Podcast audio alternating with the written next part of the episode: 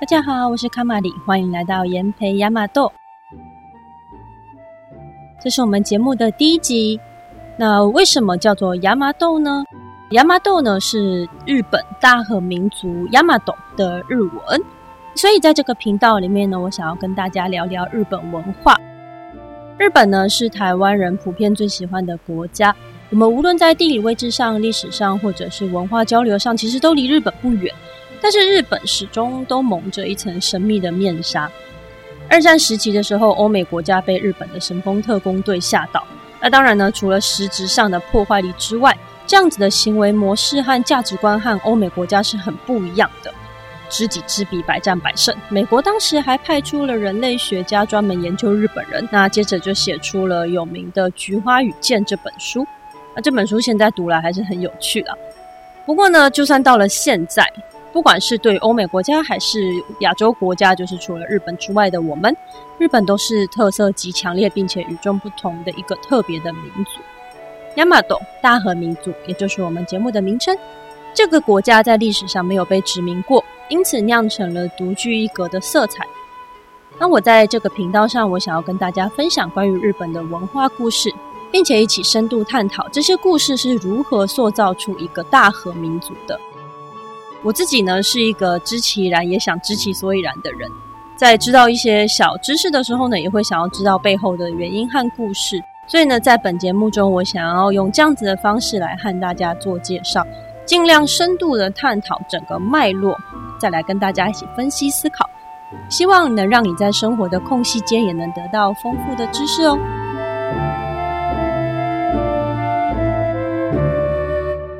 今天是第一集，想要来跟大家聊聊日本与狗。这集呢，会跟大家聊到狗在日本历史上的痕迹以及这些小故事，还会介绍一种很特别的犬种哦。那在节目的过程中呢，也会简单的介绍一些日文单字。如果你是有一点日文基础的朋友，希望可以让你多学习一些些。不过如果你完全不会日文，也不用担心，这并不会影响你的收听，所以请不要愤而离席。狗是人类最好的朋友，这种老话大家都听过。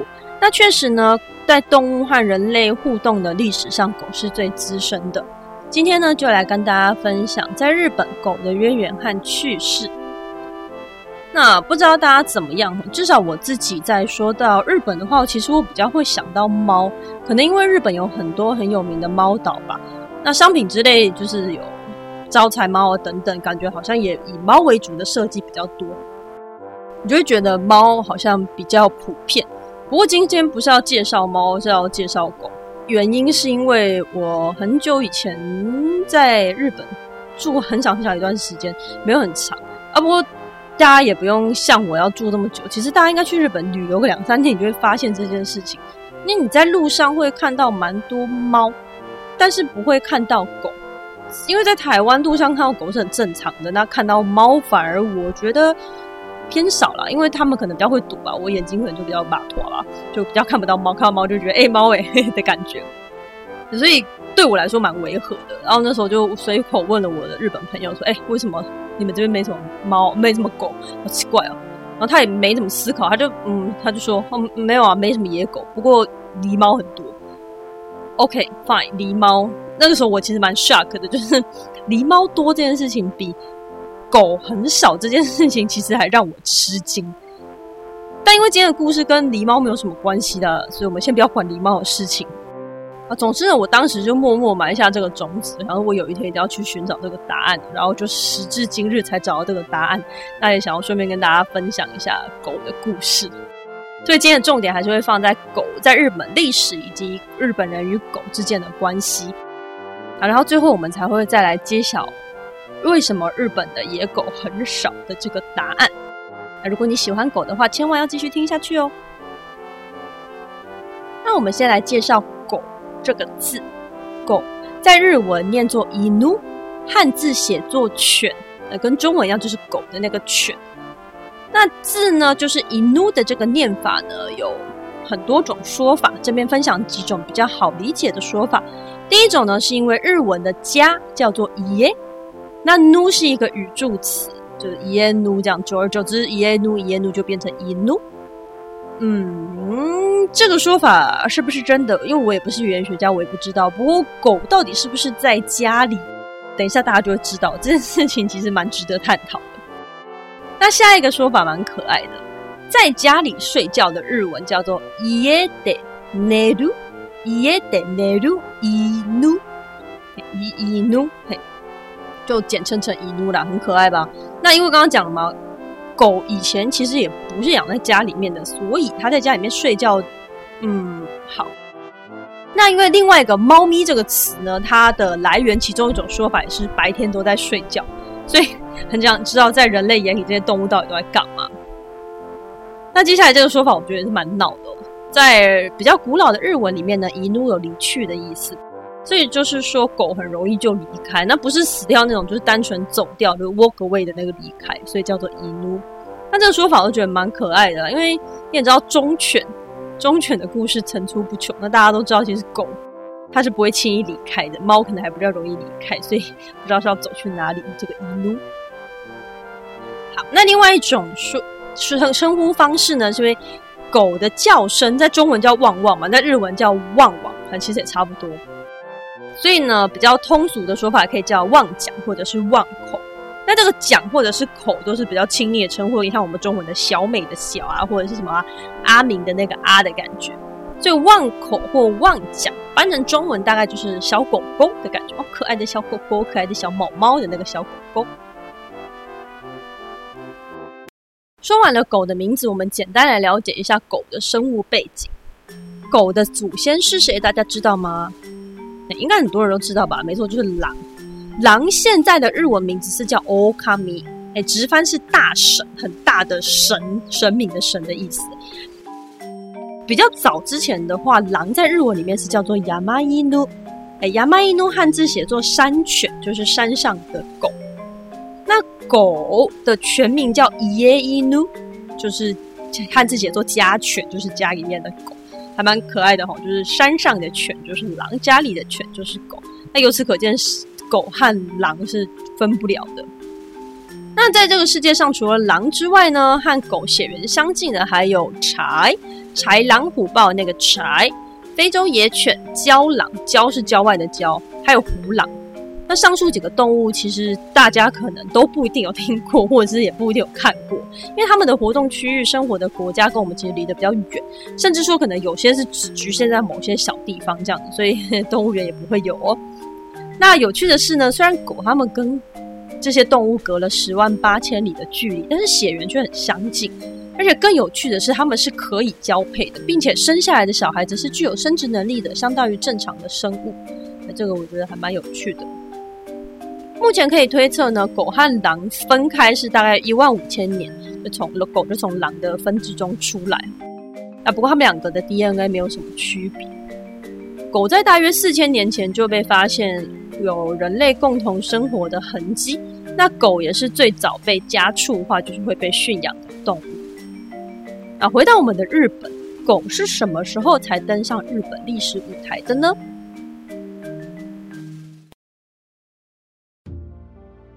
最早出土的狗的骨头在绳文时代，绳文时代是日本脱离旧石器时代后的第一个时代，距今大约一万四千年前。还算是相当古老的时代。那那个时候的狗呢，我们叫它绳文狗。那那时候的狗呢，体型比较小。那根据骨头的分布状况来判断的话，跟现在一样，它会有野狗跟家养的两种。不过呢，比较中后期出土的时候，发现有一些很漂亮的肢节，肢解就是有处理过的痕迹。那意思就是说，应该是为了方便食用而做的一些专业处理。对，就是吃狗肉啦。那其实吃狗肉这个习惯，在我们现代人来听，可能会哎呀，天哪，好可怕！但是在古代，大家应该也都知道，其实，在很多国家，包含台湾在内，在以前的时代，吃狗肉其实不是什么，不是什么太大不了的事情啊。那日本的话，它吃狗肉的习惯，最早最早就是我刚刚讲的这个神文时代的中后期出土的这个证据开始，也是最早有证据证明他们有在吃狗肉习惯的。那一直持续到什么时候呢？一直持续到明治时期哦。那，跟大家报告一下，明治时期呢是一八六八年到一九一二年，你就会发现说，哎，好像蛮近的哈。呃，对。所以等一下的故事中呢，吃狗肉这个习惯也会时不时出现一下，大家可能要稍微习惯一下。我们回到我们的神纹狗哈。那神纹狗呢，因为它体型小，所以它平常拿来狩猎比较多，就是帮人类狩猎一些小动物，因为它体型比较小，所以要灵敏。那再来下一个时期，西元前十世纪开始的弥生时代，就是神纹时代的下一个时代，买狗的例子变得比较少。不过呢，在陪葬的壶，就是水壶的那个壶里面找得到狗的部分的残骸，所以就由此可知，狗在当时应该是被当做贡品来用的。那有些地方还是有发现吃狗的痕迹。那这个弥生时代的狗体型比神文狗再大一点，就是判断应该是另外一种狗。那弥生狗现在还看得到吗？应该算可以，就是他们认为应该就是现在的四国犬。那什么是四国犬？我们在下一集会介绍。而弥生犬跟小只的神文犬交配之后生下来的后代，就是现在的日本犬的雏形。那日本犬的详细分支还有他们的个性、长相，一样我们都会在下一集做介绍。日本的历史在正式进入有考据时代之前，有一段时间是相当具有神话色彩的，它是有点虚实参半的故事。那这些故事呢，都记录在日本书记和《古事记》这两本日本最早的纪史书籍上，有点像是我们的史书这种感觉。那这个里面也是有出现狗的身影，里面有一段蛮可爱的故事，是这样子。很久很久以前，当时的天皇有一个儿子，相传力大无穷，足智多谋。那他为了国家东征西讨，开疆辟土，然后世尊为英雄，所以称他为日本武尊。这个武尊某次要去攻打其他地方，他攻打完之后，他就要回城。回城的时候要穿越一座山，这座山其实蛮险峻，就是蛮危险，而且不是很好爬。那一群人就这样上上下下，上上下下一段路，终于到了山顶。大家觉得哦，天哪，好累，我决定就地就地休息。那这个时候呢，武尊面前突然出现了一头白色的鹿，就叭叭叭就走过来。那武尊就觉得，嗯哼，好怪哦，就是有点可疑，在这种地方出现一头白色的鹿，有点怪。他就拿着手中的大蒜扔鹿，对，他拿大蒜扔鹿，而且刚好呢扔中了鹿的眼睛。然后被打中眼睛的鹿呢，马上应声倒下。说 哦哇哦，不愧是武尊超强，拿个蒜头就可以打爆人家。那这个时候呢，四周突然涌上了一片浓雾，瞬间大家都失去了方向感，然后大家就一阵混乱。就在这个时候，又出现了一只白色的狗在大家面前，好像要领导大家一样的那个得意洋洋的模样。那武尊想说，反正我也不知道东南西北，不如就跟着他走吧。然后一群人就开始跟着狗走走走走，走着走着，居然就穿越浓雾就到家了，就下山了。那原来呢，是这片山的山神，他想要试探武尊，所以他先变成鹿，maybe 他一下就被打死，所以觉得尊者超强吧？I don't know，反正总之他就臣服于尊者之下，所以决定幻化成狗，带他们走出大雾。那大雾就是他搞的吗？我不知道哎，反正的，嗯，对，这做这波操作我不是很懂，没关系，反正神话就是这么的神秘。故事的结局就是 也是可喜可贺啦。以前穿过这片山的旅人都会因为山神可能很调皮的关系啊，就会生病啊等等的，就没有办法顺利离开。不过因为武尊扔的那个大蒜，嘿，打爆了那条路，所以山神可能觉得啊，好可怕，大蒜很可怕。就大家从此发现，其实这个山神超讨厌大蒜。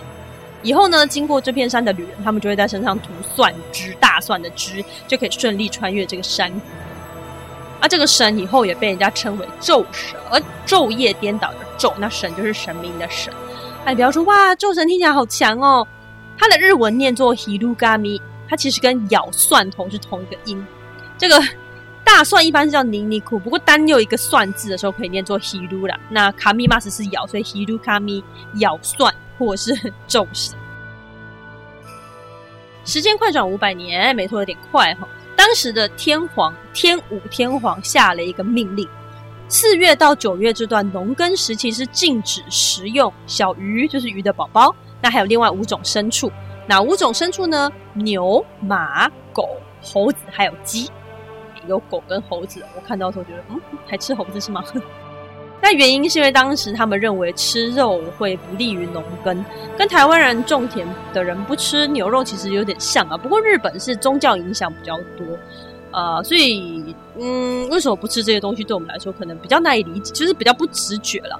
那也不是说所有肉都不能吃，因为鹿肉跟猪肉是可以吃的，更加不能理解了。Why？那就是这也是蛮可爱的。其实说不能吃，也只有这一段农耕时期。那平常大家还是会吃的，像是在那个长屋王，嗯，长的屋子的王，这个长屋王呢，就是刚刚这个颁发命令的这个天武天皇的孙子。诶，在他住的屋子里面有找到木简，那这个木简就是以前古人写字的那个写在木头上的那个木简，就是木简、竹简这一类的东西。那这个木简里面有记载呢，他们会把高级的米拿给狗当做饲料。那现在学者就觉得说啊，这大概就是因为你为什么要拿高级米去喂狗？就是你想把狗养胖。那狗养胖要干嘛？狗养胖了就可以吃啦，是拿来这些狗是拿来招待贵客用的。那像刚刚这个四到九月禁止吃某些肉的这种东西，禁肉令啊。在之后的日本历史上，经常时不时会出现一下。那通常是因为日本长期受到佛教的影响，那就认为说，哎，不可以吃肉，要吃素啊，或者是要吃干净的肉才可以。那不是说只禁狗肉，而是全面禁肉。西元七百年到一一八零年左右，这个时候的日本经历了奈良、平安两个时代，尤其是平安时期。平安时期的话，它是贵族快乐时期。为什么是贵族快乐时期？平安时代是一是一个繁华的时代，它是一个太平盛世。那太平盛世会有什么样的状况呢？就是人们才有时间去找乐子嘛。那所以就会有一些文学上面的发展啊，等等等等。那艺术上面的长长进之类的，像是很有名的《源氏物语》啊，或者是其他有一些对日本的文学界影响很大的一些创作，都是在平安时期写的。那个时候的人就很鲜美，快乐贵族除了创作之外，还要干嘛？找乐子嘛。那找乐子就会找各种东西来玩呐、那这个时候呢，快乐贵族之间开始流行了新的乐子，叫做鹰猎。老鹰的鹰，猎猎捕的猎，日文叫做塔卡咖喱，塔卡咖喱。哎，那你听汉字应该也知道，就是它就是放老鹰去猎捕猎物的意思。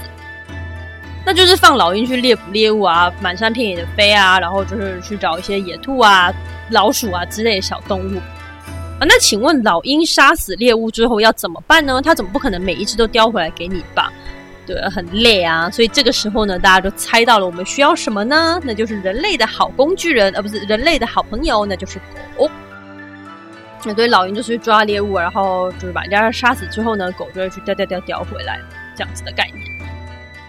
好，那狗在外面抓猎物老半天，累得要命。晚上回家可以吹冷气吗？不行，因为呢，在当时的宗教观念中，人认为狗是污秽的生物，所以就会放在屋外奔波劳动。那累得半死，回家还是只能在屋外睡觉。Sorry。那这个污秽的概念呢，有现实面跟抽象面的。抽象面的话，当然就是。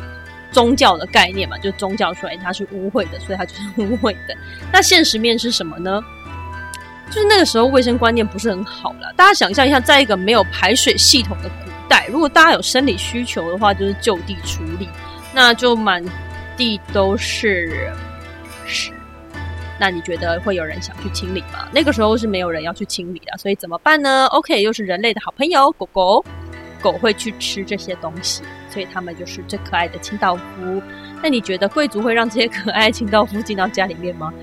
如果是我，可能不大想啊。所以，狗在这个时代是一个被人又爱又恨的狠角色。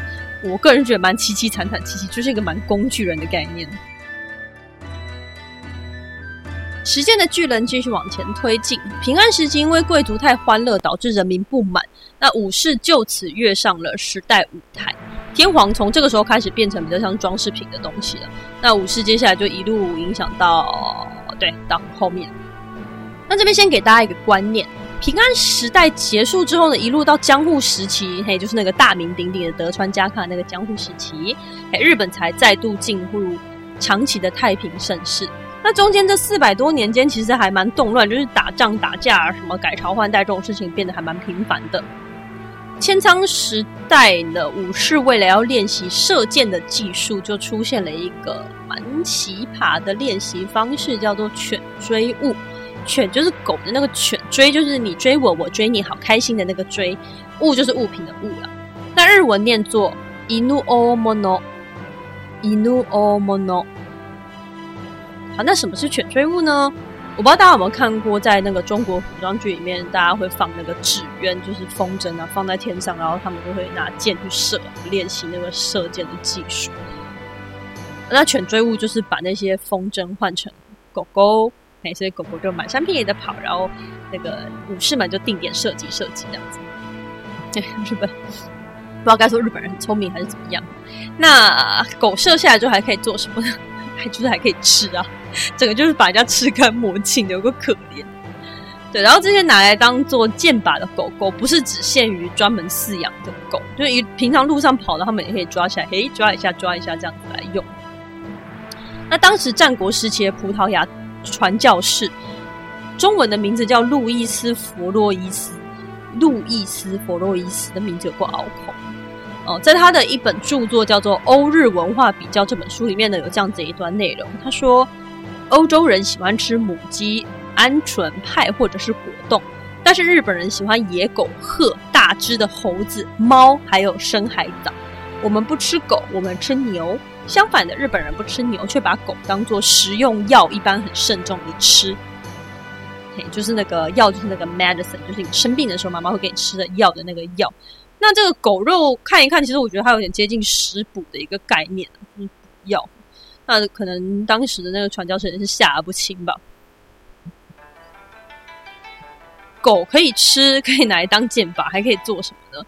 因为狗很聪明嘛，在这边不知道聪明到底是好事还是坏事。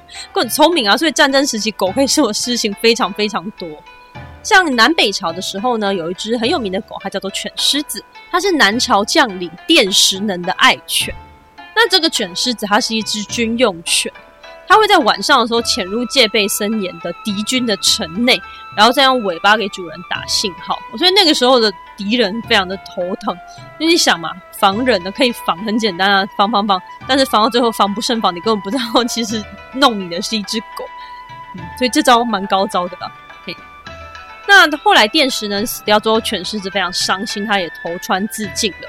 他们一起攻打北朝的故事呢，后来被画成浮世绘而广为人知。另外，战国时期有一名武将，他的名字叫太田资政。太田资政养了一瓶传令犬。那这个传令犬要做什么呢？它让就是在两个城池之间作为沟通的桥梁，有点像是我们的飞鸽传书，只是说把动物换成狗。那这个是日本史上最早使用传令犬的一个例子啊。那之后在世界大战啊、二战啊、日俄战争等大型战争中，也有使用传令犬。近代比较常用的传令犬犬种是秋田犬、梗犬，或者是德国牧羊犬这种比较中大型，然后智商比较高、个性比较稳定的狗。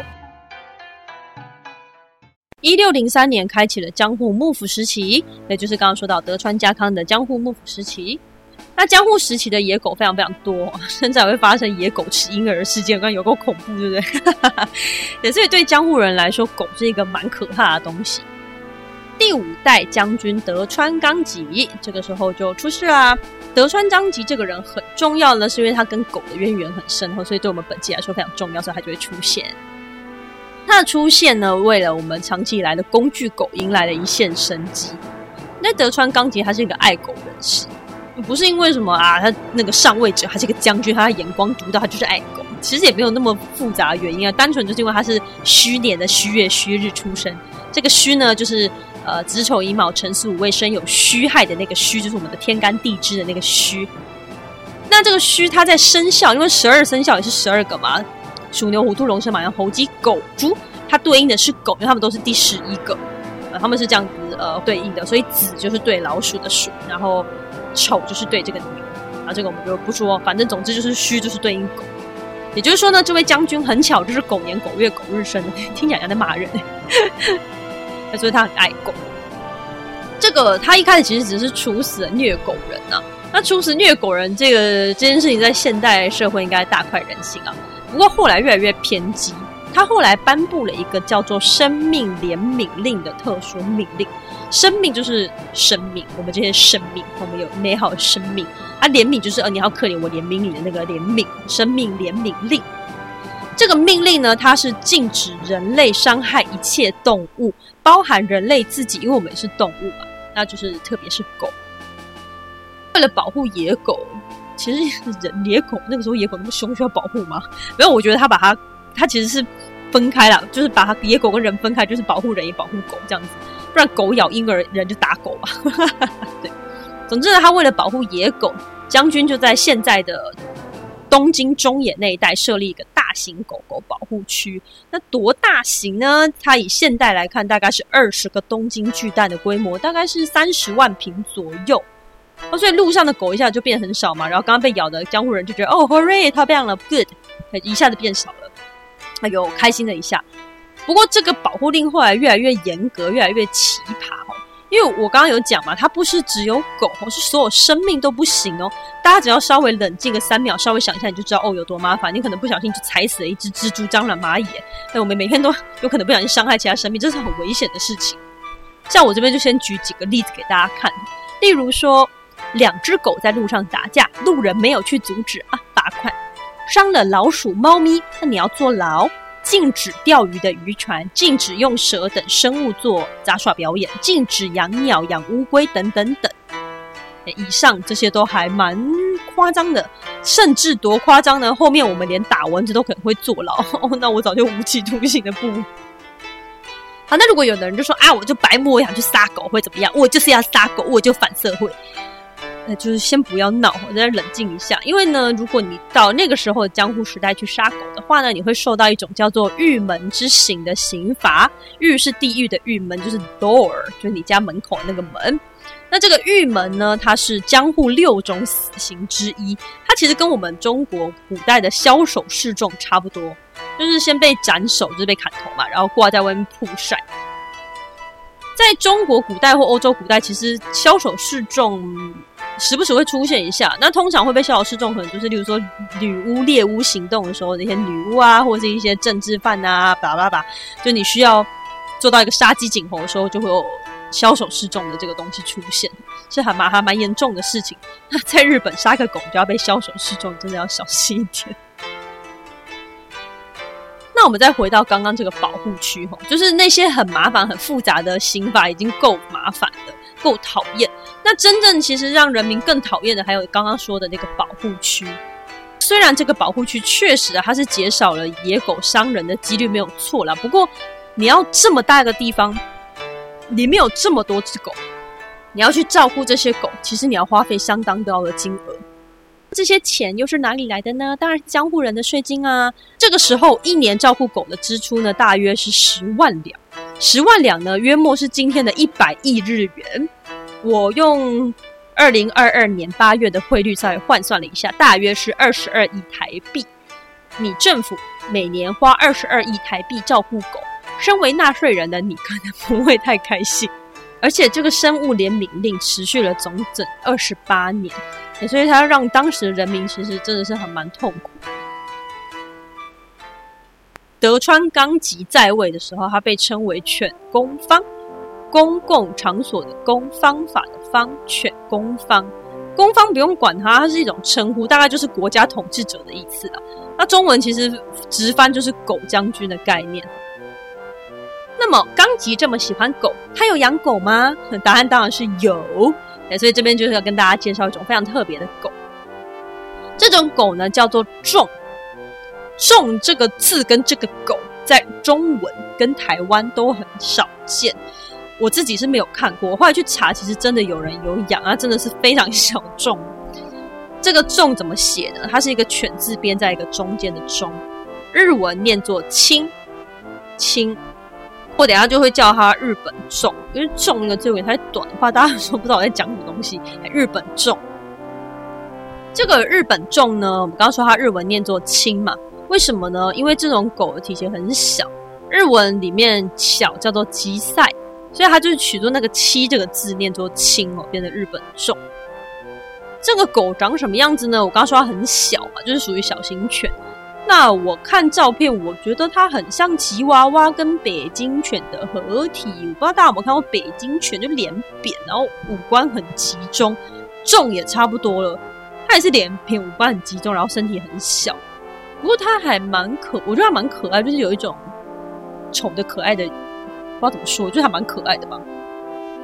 主要我觉得是它的个性啊，因为我们一般对小型犬的印象就是比较爱叫啊，爱很好动啊，然后甚至有点神经质，也就是比较活泼啊。整体来说啊，不过日本种呢，据说个性还蛮温和的，所以很适合养在屋内啊。那所以现在日本人其实也蛮喜欢种的，因为就安静吧，大概就不会说邮差来一下他就啼笑这样子。甚至说呢，那个历史上赫赫有名的那个黑船，有没有？就是就是让日本解除锁国政策的那个黑船呢、啊？那个驾驶那个黑船来的那个将领，他的名字叫裴礼。裴礼来到日本也是哦，看到日本中就哦哇，so cute，他那整个疯掉，太可爱了。他后来还直接带一大堆回国，然后甚至呢，他还献给了维多利王女王，就知道他有多受欢迎。所以这个日本中是真的还蛮可爱的，大家可以去看看他的照片。OK，回到江户时期，所以日本众呢，在那个时候也是威风凛凛。哎，拜托，那个那个将军最爱的狗呢，怎么能够不威风呢？那这个当时纲吉还特别派了两位大臣去照顾他的宝贝众。这个宝贝众呢，他们出入的时候都有专门的人在照顾跟护送，而且他可以搭乘高级的轿子进出。狗狗搭轿子的这个特权原本只适用于江户城啊，因为江户城之外其实还有很多其他类似像诸侯国的这个概念，有点这种感觉哦。嗯，不过因为这些领地的人他们也不想忤逆将军，所以他们一直眼睁睁看着这只狗乘着高级的架子在他们的领地里面走来走去，走来走去。这些大名们也只能默默的品尝着过得比狗还要差的滋味。生物怜悯令的风波呢，一度延续到德川纲吉过世。临死的时候，有特别交代下一代将军德川家宣：“家宣啊，千千万万要继续我的怜悯令，要千万要拜托答应我。”然后家宣也是微笑的答应：“好，我答应，我答应你，将军相信我。”然后呢，德川纲吉嗝屁之后呢，家宣一上位，第一件事情就是立马把这个可怕的怜悯令给撤掉。不过这是当然的啦，因为这个联名令它当时的争议很大了，因为他刚刚有讲嘛，就是它太太过复杂了，它管它有点住海边，有点管太大，因为有些东西真的不是故意的，你打个文件不是故意的，有时候真的是在逼不得已。那你说这样子就要直接进入监狱吗？这样好像也不是很对了，而且因为你花费太多的精力在照顾这些狗，让当时的人民可能人民都吃不饱了，然后整个整个国家已经很动乱，然后你就只照顾那些狗。我这边不是说人类就比动物还要高尚，或者是怎么样。不过因为，嗯，上位者他本来就是要先照顾他的人民为主。当然，如果你有多余的时间可以照顾这些动物是很好，所以他可能必须要取得一个平衡吧。我想，而不是说，哎，就是我照顾动物，就是非常极端照顾动物，然后人民就是死光再见。那这个生物联名令，其实在近年它有被。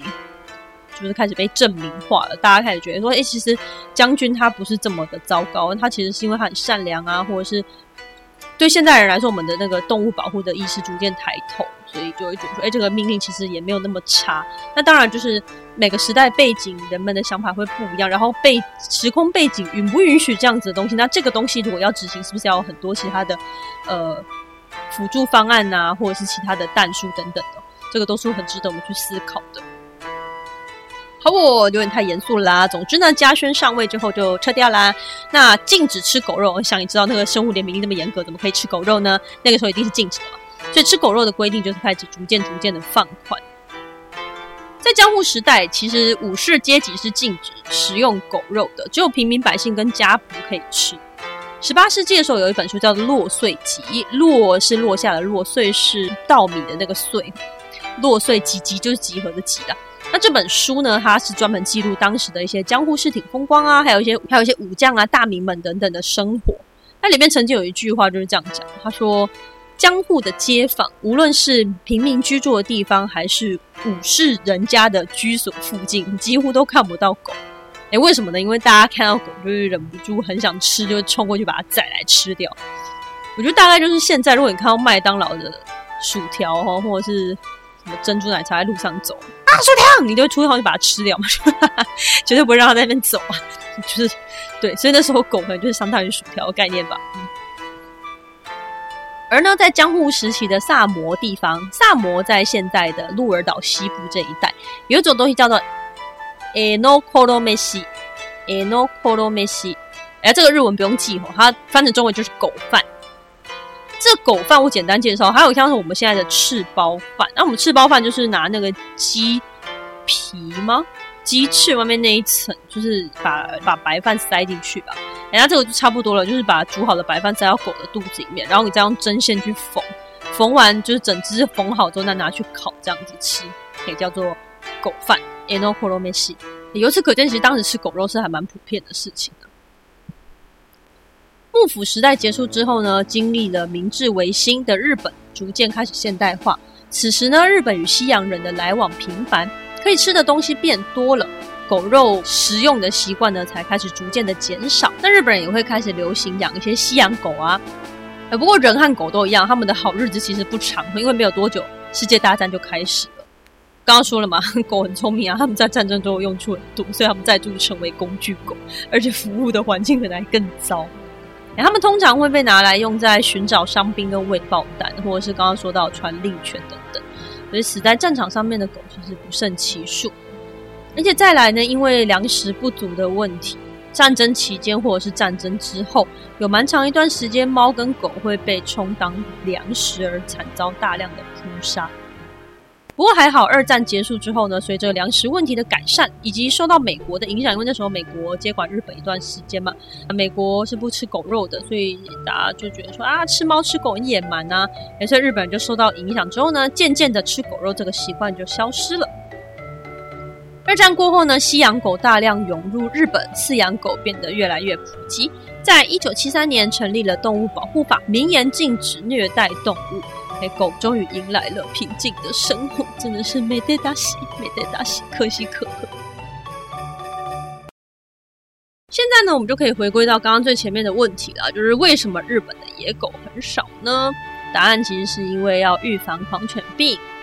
狂犬病呢，在日本历史上偶尔会出现啊，就是出现一下，然后又消消灭一下，然后再出现一下，消灭一下，诶诶诶的感觉。那那时候二战末期又开始疯狂的大流行，然后这一波还蛮严重的，就是还延烧到牛马羊猪等等等动物，还蛮可怕的。所以呢，一九五零年的时候制定了狂犬病防治法。狂犬病防治法就是，如果你养狗，你可能要有登正式的登记记录，而且你要让它去接种疫苗。野狗怎么办？就，oh，sorry say goodbye，所以就嗯大量的消灭野狗，导致到现在其实野狗也很难看得到。这就是为什么在日本很少野狗的原因喽。就答案很朴实无华。那至于吃狗肉这件事情，它其实并没有消失在日本哦。在台湾吃猫狗是犯法的，不过在日本其实它并没有明言禁止，而且它在它日本境内其实是持续存在着的。不过不是给日本本国人吃啊，就是你不要去抓一个日本人，所以你吃狗肉还啊好可怕，他会吓死。日本人可能不一定有的，他可能也不一定知道这件事情，因为这些狗肉其实它不是给日本人吃，它通常是给呃日本国内住在那里的一些中国人啊、韩国人，或者是有一些亚洲其他国家人吃的。像是二零零八年的进口畜产物食用肉减肉数量呢，它里面就可以看出，我们他他们从中国进口的狗肉就有五吨。那主要是供给中国啊、韩国的移民，所以对它分布在各大华人区或者是一些亚洲餐厅等等。那二零零五年的时候有一个报道，我觉得还蛮闹的。二零零五年十二月呢，有一名住在东京的韩籍狗肉进口商，不是那个韩籍哈，是那个韩国籍，哎，韩国籍的狗肉进口商，因为乱丢狗肉残骸而被逮捕，什 么什么概念？哎，事情是这样子哦。就是肉呢，它从中国过来的时候，它是整只狗，也，就是头身分离啦，但是它是整只的冷冻的状态。那那天男男人就带着这些狗，冷冻狗就到处去贩卖嘛，到处在各家店里面去卖。那不过店家都买那个身体的部分，跟身体可以做那个肉比较多，就没有人要买那个头啊，然后头就剩一大堆，那怎么办？那他也觉得不知道怎么办，他觉得很麻烦。我不知道他是第一次当进口商吗，还是怎么样？他怎么那天就觉得很麻烦，他就把它直接扔附近的河里面。然后我去 Google 看一下那个河，其实那个河就是也说大不大，说小不小，就很像你走在日本路上，你随时会看到那种水沟的状态。对，没有很，其实丢那么多头还蛮明显。反正他就把它全部丢在河里面，接下来就因为随意弃置大量垃圾而被逮捕了。对，虽然很多日本人以为日本是没有吃狗肉这件事情，其实是存在，只是他们不一定看得到。例如说，下面这个地方他们也不一定看得到，就是冲绳的离岛。冲绳本岛其实跟日本的本岛一样，他们在过去有这个习惯，不过后来就是消失了，就是他们是一起进化的。那离岛的话就管不到了嘛。冲绳的离岛有多少呢？总共一百六十个，这个数量蛮惊人的，一百六十个。冲绳呢，它本身就是日本的一个大离岛啊，应该这样讲吧。它很难很难很难，就是非常接近台湾。天气好的时候，基隆好像是可以直接看得到冲绳的。那不过这不是重点啊，因为光冲绳这个离岛，它自己就有一百六十个离岛。其实日本本岛它有非常多离岛，以后有机会再来介绍。冲绳的离岛里面一百六十个里面，有人住的大概是四十八个。哎，这些小岛有些还会残留着把狗肉当做食补的文化，就是可能说，哎，孕妇啊或生病的人，他是会特别帮他们煮狗肉料理来吃的。那网络上呢，有的日本人也有表示说，哎，小时候其实有听过一白二红三斑四黑这句话，说的其实就是狗肉的等级的。由此可见，其实吃狗肉这个文化的话，离我们其实还没有很远哦。因为内容很长，所以这一集就先到这边啦。狗的历史说完了，下一集会再跟大家介绍日本犬，还有历史上的爱狗人士以及他们的故事。文化分析也会到下一集结尾再一起做讨论哦。结束之前呢，想要跟大家再介绍几个漏网之鱼的小知识，就是关于日本种的冷知识。因为日本种可爱，那这个冷知识我刚刚如果放在那边先讲，就会觉得好像差太远，所以就放在结尾跟大家介绍一下。第一个呢是有一种动物，它在水族馆里面，它叫做花园鳗，鳗鱼的鳗。那这个花园鳗呢，它是冲绳的吉祥物，嗯，在冲绳路上到处都看得到它。那它在屏东水族馆有。就是我们的海生馆、海洋生物博物馆里面有。那花园鳗它很细很小，下半身通常都会插在水里面，你看不到，它就只有上半身会出来这边晃一晃，然后互相吵架什么的。然后这个通常有两种斑纹，一种是黄底白纹条纹的，一种是白底黑斑纹两种。它如果有兴趣，可以去屏东水族馆看一下。它的日文名字叫做青安娜狗。嘿，那安娜狗是如鳗科，反正就是鳗鱼的一种了。那前面这个“青”就是我们刚刚日说的日本种的日文叫做“青”，所以直接翻成中文就是种鳗鱼的意思。那为什么有这个名字呢？是因为它跟其他的鳗鱼比起来，花园鳗的脸还蛮扁的，有一点没礼貌。我那时候去查一下，其他鳗鱼的脸真的不长，然后花园鳗脸就是从正面看跟种真的有一点像，还因此而得名。第二个小知识呢，是日文里面有个名词叫做“青库虾”，青库虾，青一样是日本种的那个青吼，库虾米是打喷嚏的意思。那刚刚我们这种讲那日本种的五官很集中吗？很像那个人要打喷嚏的时候，就整个脸会这样皱在一起的感觉。所以青库虾就是指那个长得很像要打喷嚏的重的这个脸。那这个名词是说什么意思呢？就是它通常是来比喻人长得很像这个脸。就是说，这个人长相五官比较集中，大概都眼睛、鼻子、嘴巴长在中间一点。呃，然后字典还有特别说明，他是指不好看的人。嗯，我觉得你有这样子的一个名词，特别来指这一类的人，其实是蛮厉害。就是对骂人的词汇如此之精准，是甘拜下风。因为我想了很久，中文好像没有专门这个词来形容五官很靠中间的人，所以我是觉得，嗯，好像还蛮厉害的吧。好啦，以上就是今天的内容啦，谢谢你的收听，希望你会喜欢呢。我们下集再见喽，拜拜。